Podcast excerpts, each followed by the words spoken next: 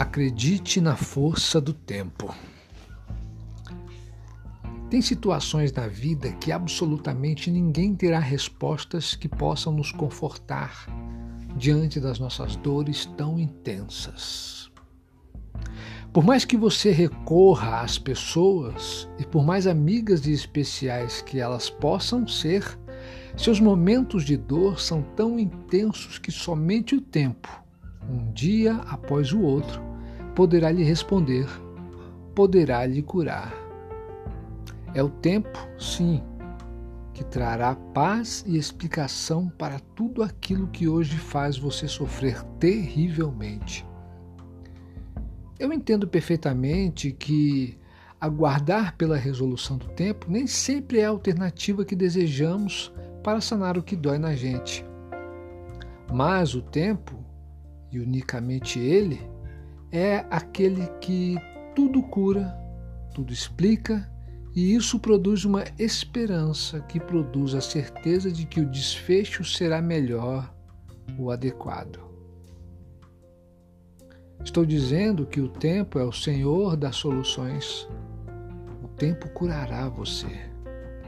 Eu gosto da palavra cura, e isso você já percebeu, não é verdade? Porque é de cura que precisamos. As dores que são da alma não podem ser curadas com band-aid. Tempo e diálogo, eis os ingredientes da cura. Aprenda a sofrer o suficiente, mesmo que precise ficar quieto em seu canto, esperando o tempo fazer seu trabalho.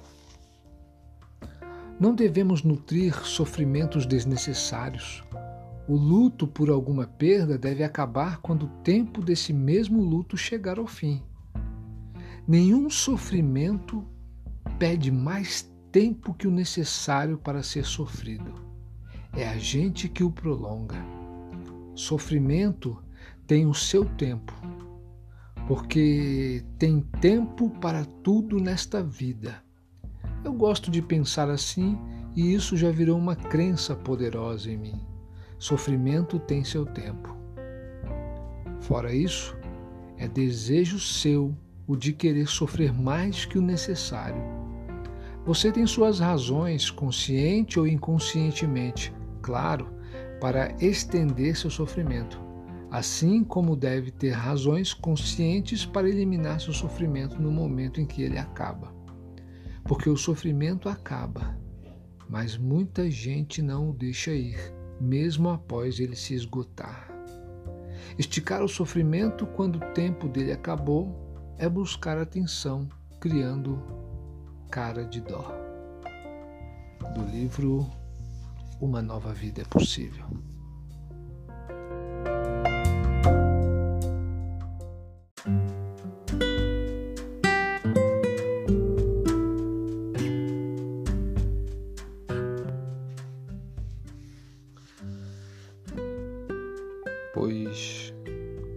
Critério que julgardes, sereis julgados, e com a medida com que tiverdes medido, vos medirão também. Mateus 7, 2. A imutável lei do julgamento. Esta afirmação não é uma teoria acidental, mas uma lei eterna de Deus. Qualquer julgamento que você emitir servirá de medida exata pela qual você será julgado. Existe uma diferença entre a retaliação e a retribuição.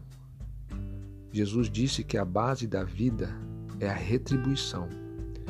Com a medida que tiverdes medido, vos medirão também. Se você tem sido bastante perspicaz para descobrir os defeitos dos outros, lembre-se de que essa será exatamente a medida que se aplicará a você também aquilo que faz hoje é o que a vida lhe fará amanhã. E esta lei eterna vem do trono de Deus até nós. Salmo 18, 25, 26. O texto de Romanos 2,1 aplica esse princípio de uma forma ainda mais explícita, pois diz que aquele que critica o outro é culpado exatamente da mesma coisa. Deus não olha apenas para o ato em si, mas também para a possibilidade de cometê-lo, a qual é vista quando ele sonda o nosso coração. Para começar, não acreditamos nas declarações que a Bíblia faz. Por exemplo, acaso acreditamos na declaração de que somos culpados das coisas que criticamos nos outros? Vemos a hipocrisia, o engano e a falsidade nos outros, pois estas atitudes estão instaladas em nosso próprio coração. A maior característica de um santo é a humildade, evidenciada pela capacidade de dizer honesta e humildemente: Sim, todas estas coisas e outros males poderiam manifestar-se em mim se não fosse pela graça de Deus. Portanto, não tenho direito de julgar. Jesus disse: Não julgueis, para que não sejais julgados. Mateus 7:1. E ele prossegue afirmando: Com o critério que julgardes, sereis julgados, e com a medida com que tiverdes medido, vos medirão também. Quem dentre nós ousaria apresentar-se diante de Deus e dizer: Meu Deus, julga-me como tenho julgado meus semelhantes? Julgamos os outros como pecadores. Se Deus nos julgasse da mesma maneira, estaríamos condenados ao inferno. Mas ele nos julga com base na maravilhosa expiação pela cruz de Cristo. Do livro Tudo para Ele.